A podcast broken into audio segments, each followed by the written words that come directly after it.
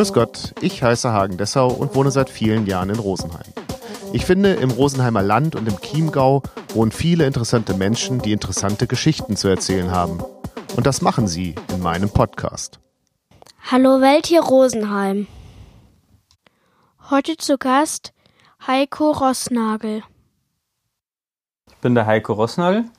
Ähm, ich habe eine kleine Handdruckerei im Nebenerwerb und Druck mit historischem Bleisatz, wie man schon vor 300, 400 Jahren gedruckt hat. Und wie kommt man auf diese Idee? also ich habe ähm, einen Opa gehabt, wie die meisten von uns, der hat ähm, bei einem Autowerk gearbeitet, im Schwäbischen bei NSU. Ähm, und ähm, das ist halt so ein bisschen bei uns Familientradition, dass man mit dem NSU-Thema halt noch zu tun hat. Und äh, ich habe ein ganz kleines NSU-Fahrzeug gefahren, dann kamen meine drei Kinder nach und nach, dann war das Auto zu klein und dann musste man einfach das Größte von diesen Fahrzeugen, äh, von dieser Marke haben, äh, wenn man bei der Marke bleiben will. Und ähm, dann kam eben dieser NSU RO 80 ins Haus und bin dort dem Club beigetreten und der Club kam relativ schnell auf mich zu, ob ich das Clubmagazin übernehmen wollte und habe bis dahin noch nie Kontakt mit Druck gehabt, dachte ich. Man muss vielleicht kurz erklären, dass das Besondere eben dieser Wankelmotor ist, oder? Richtig, genau. Nicht, nur, nicht für NSU generell, so, ähm, okay. ähm, der wurde ja extern entwickelt von dem ja. Herrn Wankel, aber der, die Kooperation war damals, ähm, oder der Lizenzgeber war NSU, der hat damals mit NSU jemand gefunden, der, ähm, der das zusammen mit ihm realisiert hat. Und ähm, ja, dann dachte ich eigentlich, ich habe mit Druck noch nie was zu tun gehabt und habe dann das Clubmagazin übernommen und habe gesagt, ich mache das aber nur, wenn wir das vernünftig machen. Wir hatten das zu dem damaligen Zeitpunkt, war das ähm, ein schönes Heft, aber es sah halt aus wie ein Clubmagazin, ähm, man sich so vorstellt. Und äh, ich wollte es ein bisschen besser und anders und schöner machen. Und ähm, habe dann ähm, das Angebot aus dem Club bekommen vom Erik Spiekermann, einem der renommiertesten Typografen, dass er mir unter die Arme greifen würde ähm, und uns da helfen würde, das ein bisschen ähm, auf den aktuellen Stand zu bringen, layout-technisch. Und äh, weil er eben viel Hilfe vom Club erfahren hat und das würde er so quasi als, äh, als Gegenleistung gerne erbringen wollen. Und das ist natürlich eine Chance, die lässt man sich nicht entgehen, weil wer in der Grafikszene ein bisschen was zu tun hat, für den ist halt Erik Spiekermann ist der Gottvater auf Typografie. Also ähm, da bezahlen äh, große ähm, Firmen äh, wahrscheinlich sechs- oder siebenstellige Beträge, ähm, um mit dem zusammenarbeiten zu dürfen. Und ich hatte die Ehre, ihn in Berlin besuchen zu dürfen. Und da bin ich das erste Mal ähm, mit seinen alten Druckmaschinen, das er quasi mehr oder weniger als Hobby auch hat oder als Passion, in Kontakt gekommen. Und das hat danach hat es dann gearbeitet in mir. Und das wollte ich dann irgendwie auch machen oder, oder mir anschauen, wie das funktioniert. Aber man muss doch irgendwie einen Zugang ähm, zu, zu, dieser ganzen Materie haben. Also wenn ich in so einen Verein eintreten würde, würde ich vielleicht auch das Heft nicht schön finden. Aber ich würde nicht auf die Idee kommen, dann diesen Weg zu gehen. Also es muss ja schon irgendwie der Spaß ja, ich hab, an der Sache irgendwie angelegt sein. Ja. Also ich habe immer grundsätzlich, äh, bin ich schnell für was zu begeistern und, und, und wenn ich mich dann ein bisschen reindenke in diese, in diese Thematik, dann finde ich ganz schnell äh, Interesse an verschiedenen Thematiken und das hat mich halt wirklich gepackt und da, äh, da kommen wir dann vielleicht auf, auf meinen zweiten Opa dann zu sprechen, weil im Endeffekt, äh, als es dann in mir gearbeitet hat, kam die Erinnerung auch wieder hoch, dass mein anderer Opa ja Drucker und Setzer war. Und äh, mein Vater äh, in einem Vertrieb bei einer großen Druckerei äh, tätig war. Also irgendwo mit diesen alten Autos und Druckerei scheint irgendwie doch äh, eine genetische Veranlagung zu sein. Und es hat mich einfach gepackt. Ich fand es einfach faszinierend, dass man auf ein leeres Blatt Papier was draufbringt, was, was dann auch nicht handgeschrieben, sondern ja, wirklich auch nach was Besonderem aussieht. Aber es ist nicht so, dass man sich dann erinnert hat, wie man als kleiner Junge beim Opa über die Schulter geguckt hat. Und nee, in dem Fall leider nicht wirklich. Und das muss ich bei beiden Opas sagen. Die, als die gestorben sind, war in einem Alter, da waren wir gerade so in der, in der Teenagerzeit. Ähm, da hat mich das nicht interessiert. Und das ärgert mich im Nachhinein natürlich wahnsinnig, weil, weil ich beide Opas gerne aus heutiger Sicht so viele Dinge fragen wollen würde. Ähm, die einfach da verloren gegangen sind, sei es jetzt bei dem alten Auto oder sei es äh, im Thema Druckbereich, aber damals man hat das so wahrgenommen, das war halt so, das war denen ihre Arbeit, aber ja, da war nicht wirklich, äh, dass man da in der Druckerei rumgerannt wäre oder so irgendwie als, ja. als, äh, als Enkel, das nicht, ne. Und dann ist, sitzt man bei, bei dem Erik Spiekermann in, in äh, Berlin mhm. und wie begegnet, also wenn du sagst, das ist eine Koryphäe, ähm, wie begegnet man dem oder wie begegnet der einem auch? Das war wahnsinnig sympathisches Aufeinandertreffen. Also der, ich kam rein und so, ja, hallo Spickmann. Und dann sagt er, das können wir gleich mal lassen. Also ich bin der Erik und äh, hier wird sich geduzt bei mir und ähm, das war, ich kam mir in keinem Moment irgendwie vor, äh, als wäre er irgendwie überheblich. Ganz im Gegenteil. Also das war, war total sympathisch und also ich war, bin wirklich begeistert von ihm, weil, weil ich Menschen so mag, die so, so gerade raus und auf einem auf Augenhöhe ähm, begegnen, obwohl du dir im Vorfeld denkst, oh mein Gott, ähm, da würden sich andere Leute die rechte Hand dafür abhacken, einmal mit ihm irgendwas zu machen und äh, du kommst rein und die Basis war unser, unser gemeinsames Hobby, unser Auto und das war gleich, wir, ich habe mit ihm gesprochen oder er mit mir übers Auto, wie mit jedem anderen Clubkollegen auch. Das war. Und er hat auch gesagt, wenn irgendwas ist, du kannst mir jederzeit eine E-Mail schreiben. Er ist telefonisch immer schwer erreichbar, weil er immer pendelt zwischen London, Berlin und Los Angeles, wo er, wo er tätig ist. Aber er hat gesagt, schreib mir eine E-Mail, ich melde mich dann zurück und ich dürfte den wirklich wegen Kleinigkeiten auch heute noch einfach kontaktieren. Also es ist ein tolles Verhältnis. Und der hat dich dann auf die Spur gebracht des ähm, Nee, eigentlich gar nicht wirklich. Die, die, Spur bei ihm war wirklich, da, also die, diese Wertigkeit von, von Layout, was, was Design kann, was, was Schrift kann, was, äh, was, was der Unterschied zwischen, zwischen schlechtem Design und gutem Design ist und, und dass diese Übergänge da oft sehr, sehr klein sind. Also wie man mit ganz kleinen ähm, Mittel ähm, ein Layout verändern kann und auf einmal ist es schön und vorher war es nicht schön. Also liegt natürlich im Auge des Betrachters, aber da gibt es ja schon schon auch Richtlinien, nach denen man sich da, da ein bisschen richten kann. Aber Kannst du da ein Beispiel nennen? Mm, also es ging dann darum, wie wir das Heft, in, in welche Spaltenaufteilungen so wir das, wie wir das dann, dann unterteilen. Ne? Und ähm, wenn jemand von Layout halt keine Ahnung hat oder vom, vom Satz oder Lesbarkeit, das ist natürlich sein Hauptthema, Typografie, eine Schrift auszuwählen. Ne? Also die meisten Leute drücken bei Word oben auf Areal ähm, und fertig, man kann es lesen, gut, passt. Aber da geht es dann um die Laufweite oder wie, wie eng die Buchstaben zusammenstehen, in welche, welcher Typ, es gibt ja viele verschiedene Typen von einem, von einer Schrift ähm, und dann einfach er sagt, du brauchst für, de, für den Text ähm, und für die Überschriften zwei unterschiedliche Schriftarten. Das muss gut lesbar sein, das darf einfach nicht zu dunkel, nicht zu hell wirken. Und das macht wirklich einen Unterschied, wenn du, wenn du den gleichen Text in vier verschiedenen Schriften ausdruckst und mal auf eine DIN A4-Seite nur Text hast ähm, dann kannst du das eine gut lesen und das andere, da kommst du in keinen Lesefluss rein. Und das sind so Dinge, die kennt natürlich so, so ein Typograf ähm, und da hast du als Laie keine Ahnung davon. Also da war ich wirklich auch, auch baff, wie, wie viel das ausmacht. Ne? Ja. Und das war jetzt die, wenn man so will, das, das Ziel, was ihr dann ja letztendlich da erarbeitet habt, aber dann bist du ja immer noch nicht beim Drucken. Nee, ich habe bei ihm wirklich nur diese Druckmaschinen gesehen, ähm, die ähnlich meiner sind. Er hat größere Varianten. Ich habe die kleinste, die es aus dieser Serie gibt. Und da habe ich die zum ersten Mal gesehen und, und fand, es wirklich, fand es wirklich toll. Und zeitgleich muss mir jetzt, fällt mir jetzt gerade so ein, wir haben bei uns an der Montessori-Schule einen Kunstautomaten initiiert, zusammen mit einem, mit einem Berliner ähm, Galeristen oder, oder ähm, der eben diese Kunstautomaten betreibt. Und da kam ich auch so ein bisschen mit diesem Kunstthema etwas mehr in, ähm, in, in, Verbindung. Und die großen Plakate vom Erik Spiekermann, das, ist, das, sind, das sind Kunstwerke, die sind, werden in limitierter Aufzahl, äh, äh, Auflage gedruckt. Und das, irgendwie kam das dann so ein bisschen zusammen. Und da habe ich gesagt, das muss ich mal ausprobieren, wie das funktioniert. Und ähm, habe dann in München, da gibt es eine, eine kleine ähm, Druckerei, die so Wochenendkurse anbietet, wo man das mal ausprobieren kann.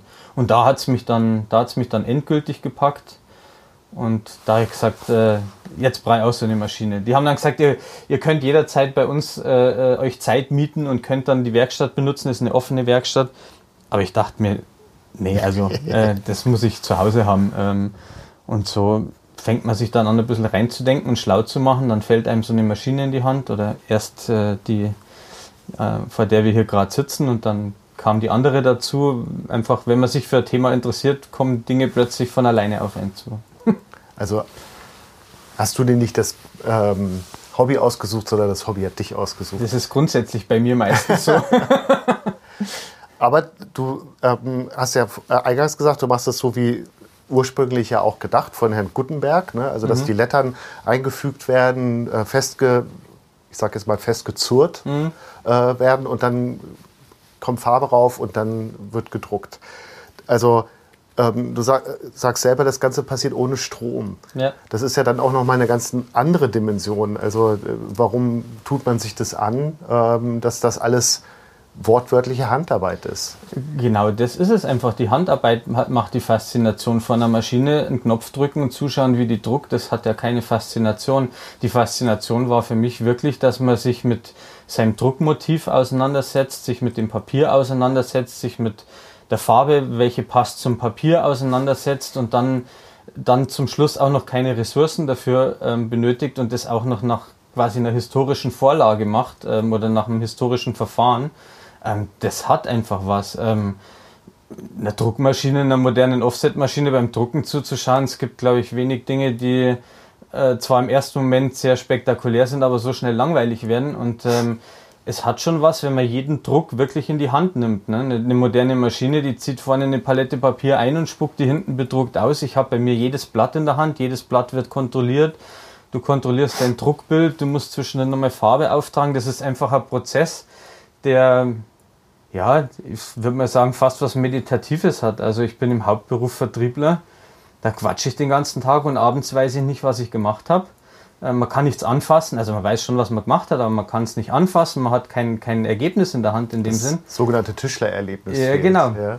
Genau, und hier gehe ich in die Werkstatt runter, es, es quatscht keiner mit mir, ich kann in Ruhe einen Podcast hören oder auch mal nicht und habe danach wirklich ein Ergebnis in der Hand. Und ähm, das hat ja, ist jetzt meditativ, hört sich jetzt fast ein bisschen hochtrabend an, aber das, das hat schon was sehr Entspannendes, da ähm, abends drei Stunden in der Druckerei zu verbringen und die Druckfarbe zu riechen und das Geknatter von der Maschine und das wäre mit einer modernen Maschine nicht da. Also aber wir sprechen jetzt ja auch noch auf so einer ähm, Hobby-Ebene. Ne? Mhm. Also das alles anfassen und, und mhm. so, so. Das ist ja so der kleine Junge in einem. Mhm.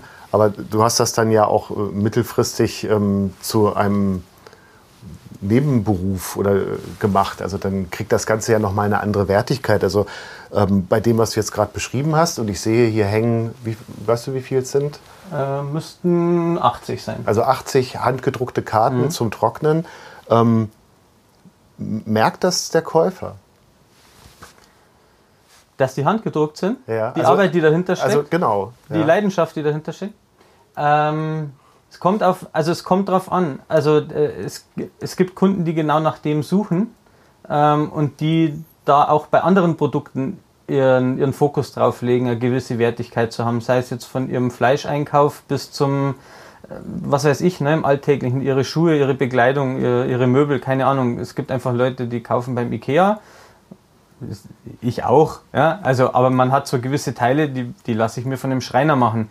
Ähm, und so ist es da auch. Es gibt Papierprodukte, da würde sich kein Handdruck lohnen. Also keine Postwurfsendung wird im Handdruck gemacht, aber wenn ich jemanden ähm, zum Valentinstag oder zu Weihnachten oder zum Geburtstag, jemand, wo ich, äh, der mir wichtig ist, dann will ich auch, dass dieses Produkt, das ich ihm schenke, eine gewisse Wertigkeit ausdrückt und, und das rüberbringt. Und es gibt Leute, die sehen das nicht. Ähm, die unterscheiden sich dann in mich interessiert's, erklär's mir und sind dann Feuer und Flamme oder in ja, verstehe ich immer noch nicht, wo da die Faszination liegen soll. Und das ist dann aber auch nicht die Zielgruppe. Also es ist ja auch kein Massenprodukt. Das sind wirklich die Leute, die da auch ein Fable dafür haben, für besondere Papiere, für einen klassischen Herstellungsprozess und eine Wertigkeit. Aber man kann deine Karten ja im Chiemgau an mittlerweile relativ vielen Orten auch ähm, erwerben. Also die stehen ja ja auch in Konkurrenz. Und ähm, wenn ich jetzt deine Firma oder, oder dein Label nicht kenne, dann stehen die ja äh, also einfach nur durch das, äh, also wirken die anders, wenn ich die nur sehe. Das ist richtig. Und wer, und wer einen Blick drauf wirft, nur der schnelle Käufer, der schnell eine Karte im Vorbeigehen mitnimmt, wird nicht drüber stolpern, vermutlich. Aber ich bin viel bei Floristinnen und Floristen und da ist das Thema, die Leute warten, die suchen sich die Blumen raus und dann schauen die sich auch die Karten oft genauer an. Die haben da etwas Zeit, ähm, das wirken zu lassen. Dann ist bei meinen Karten immer eine Erklärung mit dabei am Display, wo ich das kurz in ein paar Sätzen vorstelle. Und auch alle, die meine Karten verkaufen, kennen meine Geschichte dazu und finden das selber toll. Ähm, ich war auch schon bei, bei Geschäften, die gesagt haben, nee, das ist nichts für mich, ähm, ist zu teuer oder so. Also wenn es am Anfang die zweite Frage ist, was kosten die, ja. ähm, dann weißt du eigentlich schon, wo es hinläuft. Wenn du dich aber schon mal eine halbe Stunde mit einem neuen Kunden unterhältst, nur über Papier, über das, und der sagt, erklär mir mal und wie machst du das und so, dann die, die, Fragen zum Schluss meistens noch nicht mal nach dem Preis. Das ist so die letzte Frage, dass die Karte nicht irgendwie 30 Euro kosten würde, so noch die letzte Absicherung. Aber ähm, und ich denke, dadurch, dass ich das nicht hauptberuflich mache, ähm, muss ich nicht in Konkurrenz zu anderen Sachen stehen. Also entweder es gefällt jemandem oder nicht und ich bin dann auch nicht böse. Also äh, wenn da jemand kein Fable dafür hat, äh, Ne? Das ist wie mit den alten Autos. Es gibt Leute, die finden Oldtimer super und andere sagen, äh, habe ich keinen Zugang dazu. Dann, so what, dann ist es so. Also von dem, ich habe dann vielleicht eine lustige Anekdote. Ich, als ich die Maschine hier reinbringen äh, musste, mussten wir die mit einem, mit einem Frontlader vom Bullock meines Nachbarn hier runterfahren. Und sein Sohnemann ist ungefähr in meinem Alter und der hat dann gesagt, was hast du denn da für eine Maschine? Sei es eine Druckmaschine. Und ja, wie funktioniert die so? Hat er so. Und dann hat er sich das angehört und dann sagt er, naja, aber wenn ich da ein Foto draufdrucken will oder wenn ich die Schrift ein bisschen größer haben will oder so, sage ich, nee, geht nicht. Die Bleibuchstaben haben die Größe und Fotos kannst du dann nicht draufdrucken. Ja, aber dann kann ich es ja gleich mit dem Drucker im Büro ausdrucken. Und dann sage ich, ja, theoretisch ja, aber hier geht es eigentlich drum und äh, habe ihm das dann so erklärt. Dann sage sag ich so, ist wie bei dir als Schreiner. Ne? Du kannst deine Möbel, wie vorher gesagt, bei Ikea kaufen oder ich kann mir eine Küche bei dir machen lassen. Und dann hat, hat, habe ich so gemerkt, wie das so äh, in ihm gearbeitet hat. Und zu seinem 40. Geburtstag kam er dann an und hat gesagt, also Heiko, ich glaube, ich würde gerne meine, äh, meine Einladungskarten gerne bei dir machen. Und dann waren das hier wirklich vier Abende bei, bei einem Bierchen hier unten von Papier raussuchen, über Schrift raussuchen, über, er hat dann zu Hause probiert, welchen Text und so. Und das war dann, das hat dann in ihm gearbeitet und das fand ich dann ganz toll ähm, da wirklich äh, dann jemanden da so ein bisschen anzufixen auf das Thema. Aber das klappt nicht bei jedem und das muss auch nicht sein. äh, du hast im Vorgespräch erzählt, dass du dich, ähm, also dass du Restbestände aufkaufst von, äh, mhm. also dein Papier sind Restbestände von großen Druckereien, mhm. die Farbe sind Restbestände. Ähm, ich habe äh, äh deine, deine ganzen Klischees, Muster und so, mhm. genau, Klischees. Ich mhm. habe jetzt gelernt, was ein Klischee ist, wo das Wort herkommt, ja, dass das ähm, zweite Hand ist. Also ähm, wie, oder, oder, oder alt, muss man ja sagen, zweite Hand ist ja falsch. Mhm. Ähm, wie findet da die Beschaffung statt? Also ich habe, mir ist so durch den Kopf gegangen, du hast gesagt, also zum Beispiel die ähm, Tegernseer Druckerei, mhm. Ähm, Papierhersteller, äh, Büttenpapierfabrik in Gmund. Ja? Genau, mhm. Gmund, Entschuldigung. Mhm. Ähm, die, den, die verkaufen jetzt Papier, die müssen doch merken, ey, da gibt es einen Markt für, das machen wir selber. Und dann eben auch, ähm, vermute ich mal, du bist ja auch nicht der Einzige. Und es gab doch jetzt im, im Sommer eine Papierkrise. Also, die gibt es immer noch. Oder gibt es ja. immer noch, mhm. ja. Mhm. Also wie, das sind jetzt ja verschiedene ähm, Aspekte, aber die hängen ja alle so mit der Beschaffung zusammen. Also wie, wie kommt man zu den Leuten und ähm, kriegen die das dann nicht irgendwann auch spitz, dass sie sich denken, ey, das kann ich auch selber irgendwie noch? Also grundsätzlich ist es, glaube ich, so, dass das für bei mir funktioniert, weil ich eine One-Man-Show bin und das nur eine gewisse Größe hat und ich, wie gesagt, davon nicht Haupt, äh, die Haupternährung meiner Familie äh, drauf baue. Ne? Also äh, für, eine, für eine Firma wie Gmund, die wissen sehr wohl, dass da ein Markt dafür da ist, auch im größeren Stil und das machen die auch. Die haben also ein Netzwerk an, an Druckereien, an Veredler, die machen ja wirklich die tollsten Papiere weltweit eigentlich. Ähm, und die, da, da ist es schon so, dass die, dass die ähm, diesen Markt bedienen. Aber ich mache es halt wirklich im sehr kleinen Rahmen. Also bei mir, ich druck pro Karte zwischen 60 und 100 ähm, Stück das ist für, für eine große Firma nicht rentabel, die Personal bezahlen muss. Das kann ich machen, wenn ich abends nach Feierabend drei, vier Stunden in die Druckerei gehe oder mal einen Samstag äh, in der Druckerei verbringe. Dann ist das für, für mich eigentlich mehr oder weniger eine Anerkennung. Und so kam es eigentlich auch zum überhaupt zum Verkaufen, ne? weil du vorher gesagt hast, wie kommt man von dem Hobby äh, dazu, äh, das, das gewerblich draus zu machen. Also grundsätzlich verdreht meine Frau schon mal die Augen bei Ideen, wo man überall was draus verdienen könnte. Da kommt einfach der Vertriebler durch. Ähm, aber das hat einfach damit zu tun, dass du dann 80 Karten da hängen hast. Äh, und was machst du mit den 80 Karten? Ne? Also das kannst zu Weihnachten, kannst mal alle mal eine Postkarte schreiben, äh, die du kennst. Aber äh, das reicht nicht, um äh, zweimal in der Woche 160 äh, Stück irgendwo hin zu verschicken. Ne? Ähm, und dann habe ich gedacht, ich gehe einfach mal auf so Kunsthandwerkermärkte.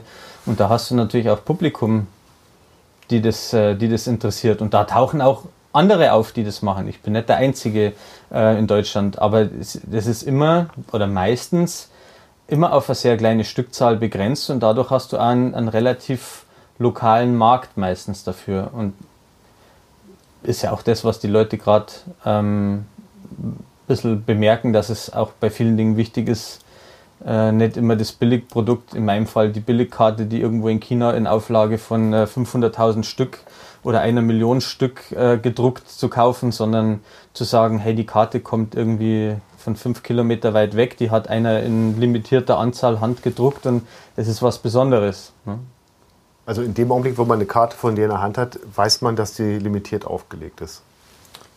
Ich weiß nicht, ob es immer jeder weiß, aber. Ähm, aber das ist der Subtext. Ja, genau. Ja. Also, es, weil wenn du das Klischee danach äh, oder, oder den, die, die Vorlage auflöst, den Satz, du wirst ihn nie wieder eins zu eins so rekonstruieren können, also mit viel Mühe, aber das ist es mir dann auch nicht wert. Also da muss ich habe dann auch den Anspruch, dass dann was Neues kommt. Also ähm, da nochmal was nachzudrucken, das mache ich eigentlich nicht. Also das ist also ein Prozess, du setzt was zusammen, du machst ein fertiges Produkt, das, das trifft sein Zielpublikum und dann löst du es wieder auf und dann ist es weg.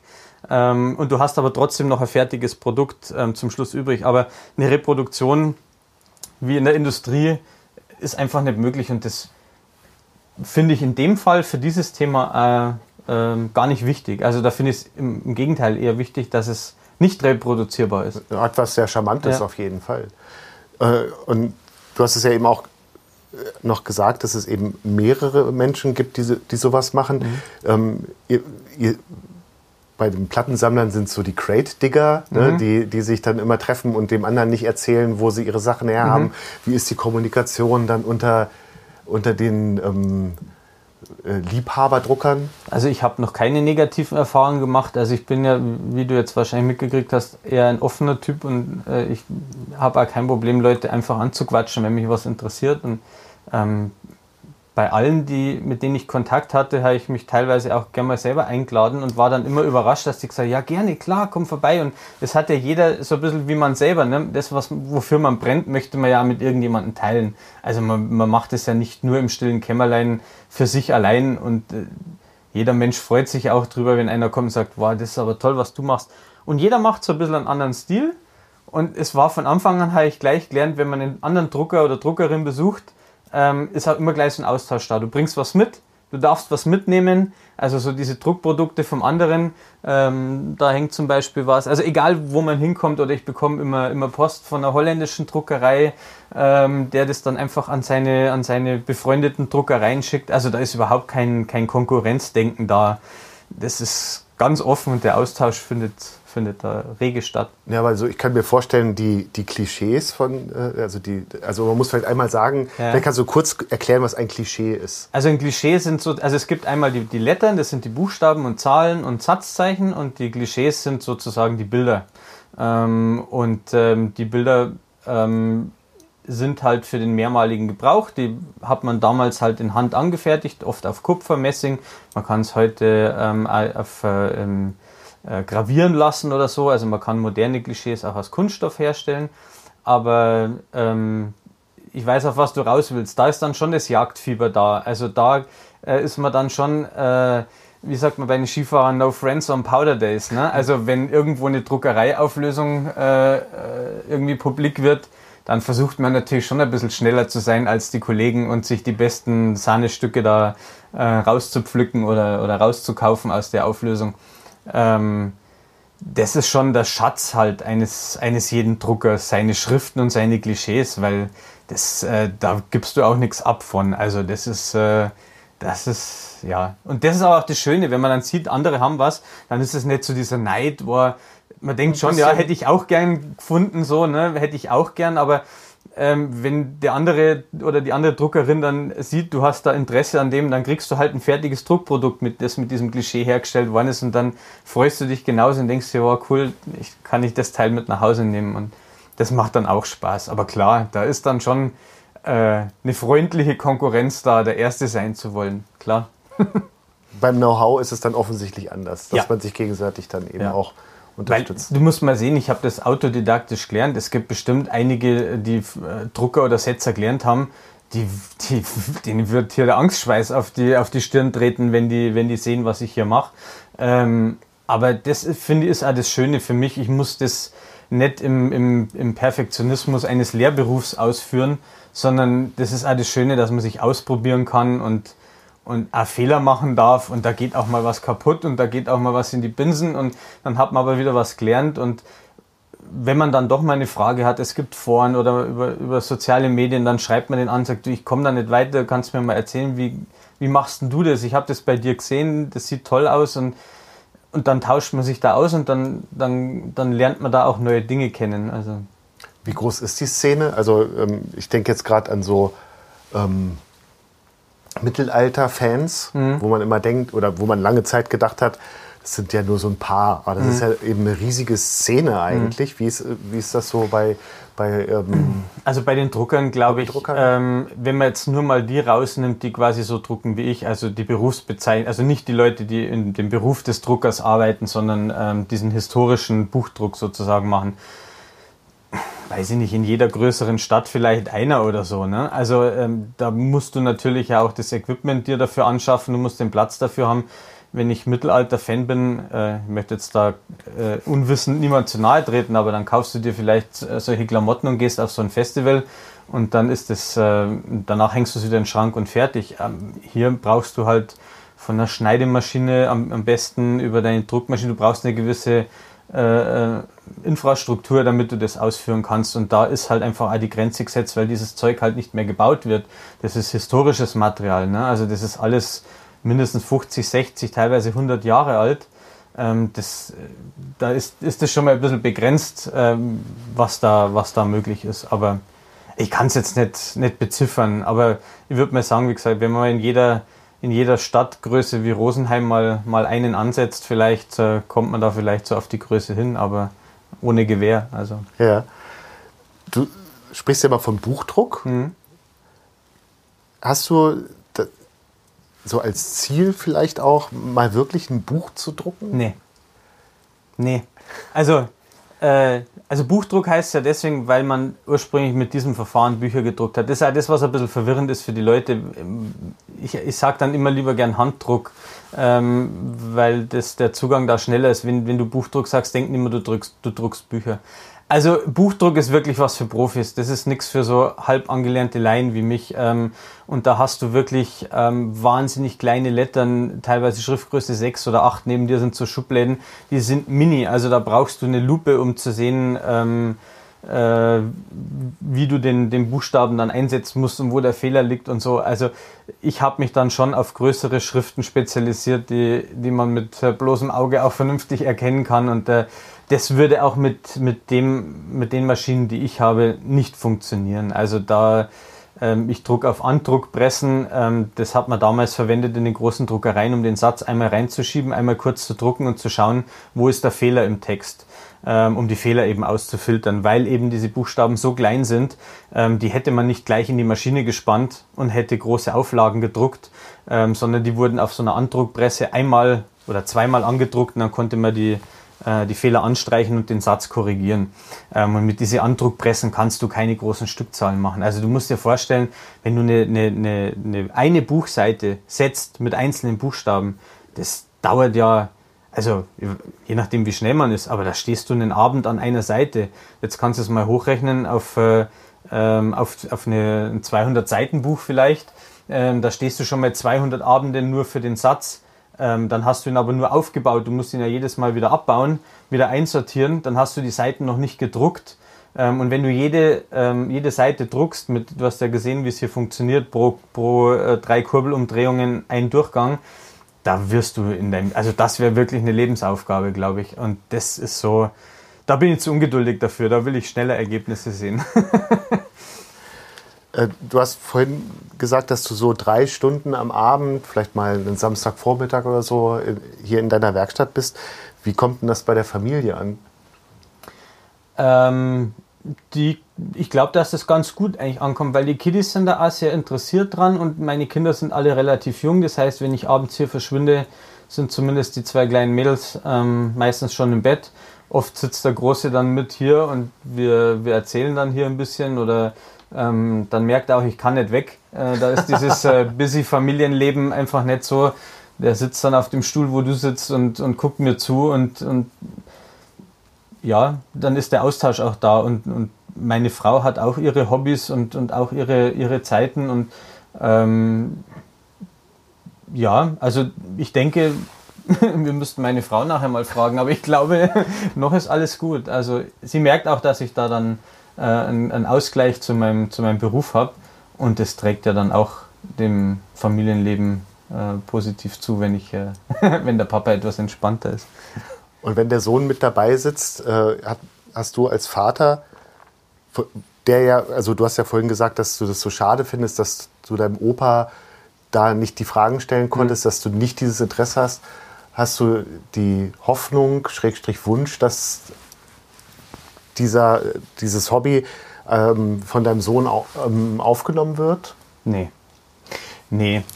Ähm, nee, ja, also Nee, nee ich glaube nicht wirklich. Es ist schwierig zu beantworten, die Frage. Natürlich freut man sich als Papa immer auch, wenn, wenn der Sohnemann oder die Tochter auch äh, gewisse Interessen am, an, an dem Gleichen hat, was man auch macht. Aber nee, der soll sein Ding machen. Wenn er da Lust zu hat, dann, dann freue ich mich. Und wenn nicht, soll er sein Ding machen. Also ich bin jetzt da nicht, dass ich das, das da irgendein Familieerbe weitergeben müsste. Nee, gar so. nicht. Aber, aber so, dass man, ich kann mir das gut vorstellen und dass man dann so abends ins Bett geht und denkt so, ach, so. Ja. Nee, was mir, was mir eher wichtig ist, wenn, wenn sie das sehen, dass sie lernen, eine Wertigkeit für eine Arbeit zu schätzen. Ähm, ob das jetzt Drucken oder was anderes ist, dies, ich finde, die Kinder müssen heutzutage mehr sehen, dass was alles eine Arbeit ist. Also man hat verlernt, bei manchen Dingen die Wertigkeit zu sehen und die Arbeit, die dahinter steckt. Auch in Wegwerfprodukten. Das ist das, was eben der Papierbranche auch, ähm, nicht so gut tut, finde ich. Weil die meisten Leute assoziieren mit Papierprodukte die Prospekte, die im Briefkasten stecken, die Umsonstzeitungen, äh, die überall rumschwirren. Ähm, alles ist, ja, es ist so viel Papier um einen rum, bedrucktes Papier, dass die Wertigkeit für den Druck völlig verloren gegangen ist. Ähm, und die Wertigkeit, die Leute einfach oft gar keine Idee haben, wie viel Arbeit dahinter steckt, auch wenn das industriell gemacht wird. Ich, ich habe über unser, unser Clubmagazin, wo ich vorher erzählt habe, auch den Einblick in hochmoderne äh, große Druckereien. Äh, die Leute haben keine Ahnung, wie viel Arbeit da dahinter steckt. Das ist für die Leute ein Wegwerfprodukt, das nehme ich aus dem Briefkasten und schmeiße es ungelesen in die Altpapiertonne.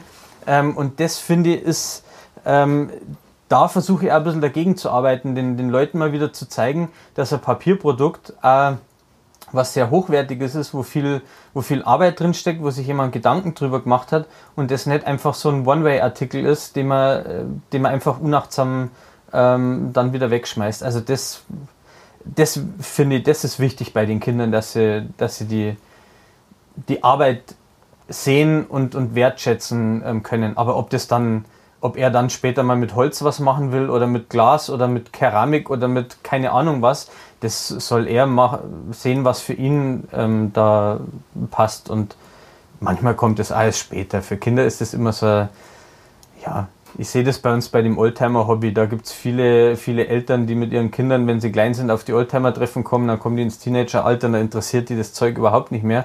Und plötzlich werden sie älter und dann tauchen sie wieder auf. Das ist einfach eine Phase, wo Kinder sich für Computerspiele interessieren, aber und für, für andere Dinge nicht, aber wenn sie das im Hinterkopf haben und von klein auf gesehen haben, dass manche Dinge einfach auch äh, einen Wert haben und eine Arbeit haben, dann sind sie da, glaube ich, auch offen, ihr, ihr eigenes zu finden irgendwann mal.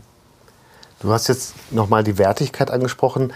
Ähm, wir müssen das ja noch komplettieren. Also du arbeitest mit Papier mhm. aus dem, also alles, was verarbeitet wird, äh, kommt aus Restbeständen. Du arbeitest ohne Strom. Fast. Restbestände. Manchmal bildet man sich auch eine bestimmte Farbe ein am Papier oder so.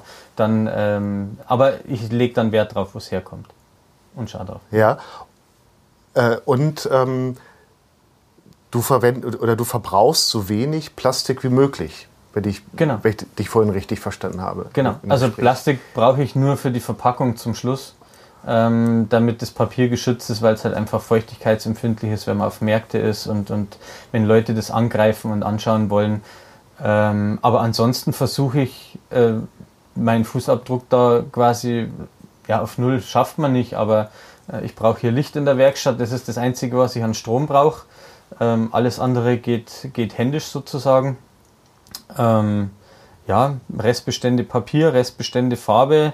Meine Umschläge ist Recyclingpapier. Ich achte darauf, welches Papier ich verwende. Also, und ich verwende halt eben dadurch, dass ich keine modernen Kunststoffklischees verwende, was man so im modernen Letterpress gerade gerne hat. Ähm, eben alte Sachen, die, die schon da sind und die, die man dann aufbraucht, äh, solange bis sie nicht mehr funktionieren und nicht einfach für ein einmaliges äh, Druckprojekt ähm, da äh, irgendein Kunststoffklischee zu, zu verjucken. Das, äh, das soll jetzt auch, manchmal geht es nicht anders in, im, im industriellen Bereich, das, das ist mir schon klar, aber ich für meinen Teil muss mit meinem Hobby und mit meinem Spaß da jetzt nicht auch noch äh, groß Ressourcen verbrauchen. Da versuche ich das schon so gering wie möglich zu halten. Und war das eine Idee von vornherein oder ist das eine, die gewachsen ist? Mm, ich bin eigentlich mehr oder weniger irgendwann selber drauf gekommen, dass es so ist.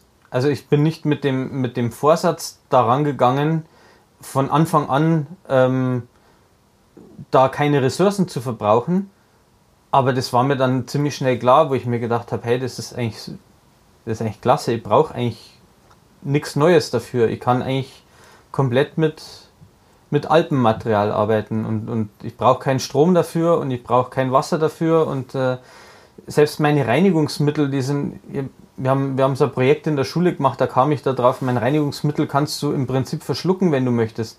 Wenn du siehst, was in normale Druckereien für, für Putzmittel verwendet werden, für die, für die Walzen, um die Farbe runterzuwaschen, da, das beißt in den Augen, da frisst sie die Schleimhaut weg. Das muss im Industriellen auch so sein. Die haben auch Vorkehrungen, ähm, dass das nicht in die Umwelt gelangt. Aber bei mir zu Hause, wo hier auch meine Kinder rumturnen und äh, wir in Schulen Dinge machen und so, da muss das, da habe ich auch eben ein Waschmittel für die Walzen, das, äh, das da keine Probleme bereitet. Und ja, also das eigentlich ist es mehr gewachsen als, als wirklich mit Vorsatz mhm. passiert, ja als, als ich gekommen bin, hast du mir ähm, deine Arbeiten gezeigt und hast, äh, hast mir ja auch dein neuestes äh, Standbein ähm, mhm. präsentiert. Also es geht jetzt ja von dem ganz alten mhm. ähm, äh, Letterndrucken mhm. ähm, zum, wie heißt es, also zum Laserdruck, oder? Genau. In dem Fall ist es, ja, man druckt ja nicht im klassischen Sinne, aber man, man, man lasert die Motive, genau. Also entweder, dass man nur das Papier angraviert, weil Laser so fein justierbar ist, dass er nur die Oberfläche des Papiers ähm, ankratzt. Oder man, man schießt mit dem Laser wirklich durch durchs Papier und hat dann, ähm, hat dann wirklich Öffnungen im Papier, die ich dann mit einem bunten Papier unterlegen kann oder so und dadurch das Motiv entsteht. Ja, das ist quasi so die, das andere Ende der Range, ne? also von, von ganz historisch zu, zu ganz, ganz modern. Ähm, aber auch da sind im Prinzip die gleichen, die gleichen Ansätze wieder. Also wir verwenden dort keine Farbe, ähm, wir verwenden dort auch nur Naturpapiere. Ähm, der Strom kommt vom Dach, zumindest zum Großteil. Ähm, also auch da so wenig wie möglich Ressourcenverbrauch, ähm, obwohl es was ganz, ganz Modernes ist. Und das finde ich total spannend, so die zwei die zwei Pole von, von historisch zu ganz modern, äh, wenn man die so nebeneinander liegen hat, die dann doch ähnlich wirken und es das gleiche Endprodukt ist, aber da halt einfach mal äh, 570 oder wenn ich muss jetzt rechnen, ja, 570 Jahre Druckentwicklung dazwischen stecken. Ne? Ähm, und man hat trotzdem im Endeffekt zwei fast gleiche Produkte, die zum Schluss rauskommen. Und dass es offensichtlich ja auch geht, ähm, Hightech einigermaßen äh, klimaneutral zu benutzen. Natürlich. Zumindest und, und in diesem Rahmen, wie ihr es macht. Richtig. Und auch, und auch lokal, ne? Ist also auch, äh, ist auch ein komplett bayerisches Produkt. Ähm, das stammt hier auch aus der Nachbarschaft. Also wie du siehst, der Laser steht hier nicht bei mir. Ähm, und ähm, man kann lokale Produkte nicht nur im klassischen alten Handwerk herstellen, man kann auch hochmoderne Sachen äh, natürlich logischerweise regional herstellen. Und man kann bei allem darauf achten, wie man es macht und welche Wertigkeit man dem Produkt gegen, entgegenbringt. Ne? Was kommt, also wohin geht die Reise von About Paper in, in den nächsten Jahren? Also ist eine Expansion überhaupt denkbar? Bis zu einem gewissen Maße vielleicht ja. Ähm, aber ich glaube, der, der Charme und die Idee dahinter, die die Leute auch gut finden, ähm, erreicht irgendwann ihre, ihre Grenze. Ähm, und für mich ist das also der Punkt, es muss nicht immer schneller, höher, weiter und immer mehr sein.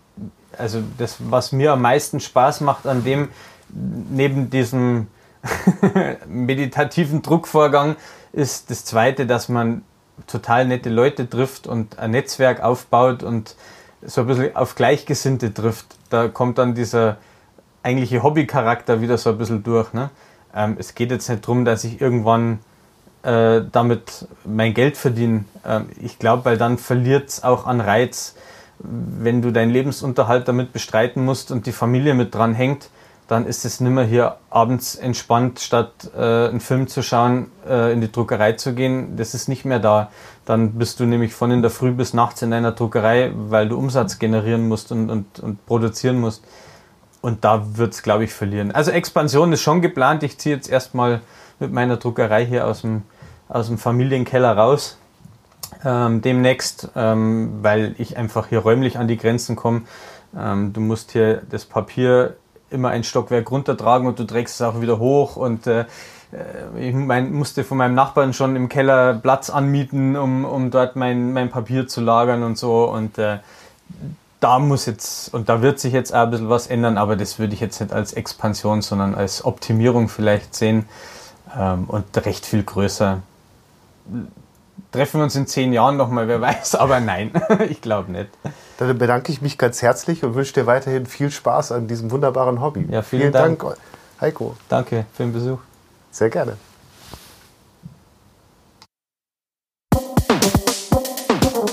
Das war Hallo Welt hier Rosenheim, Folge 49 mit Heiko Rossnagel. Aufgenommen am 12.11.2021. Vielen Dank fürs Zuhören.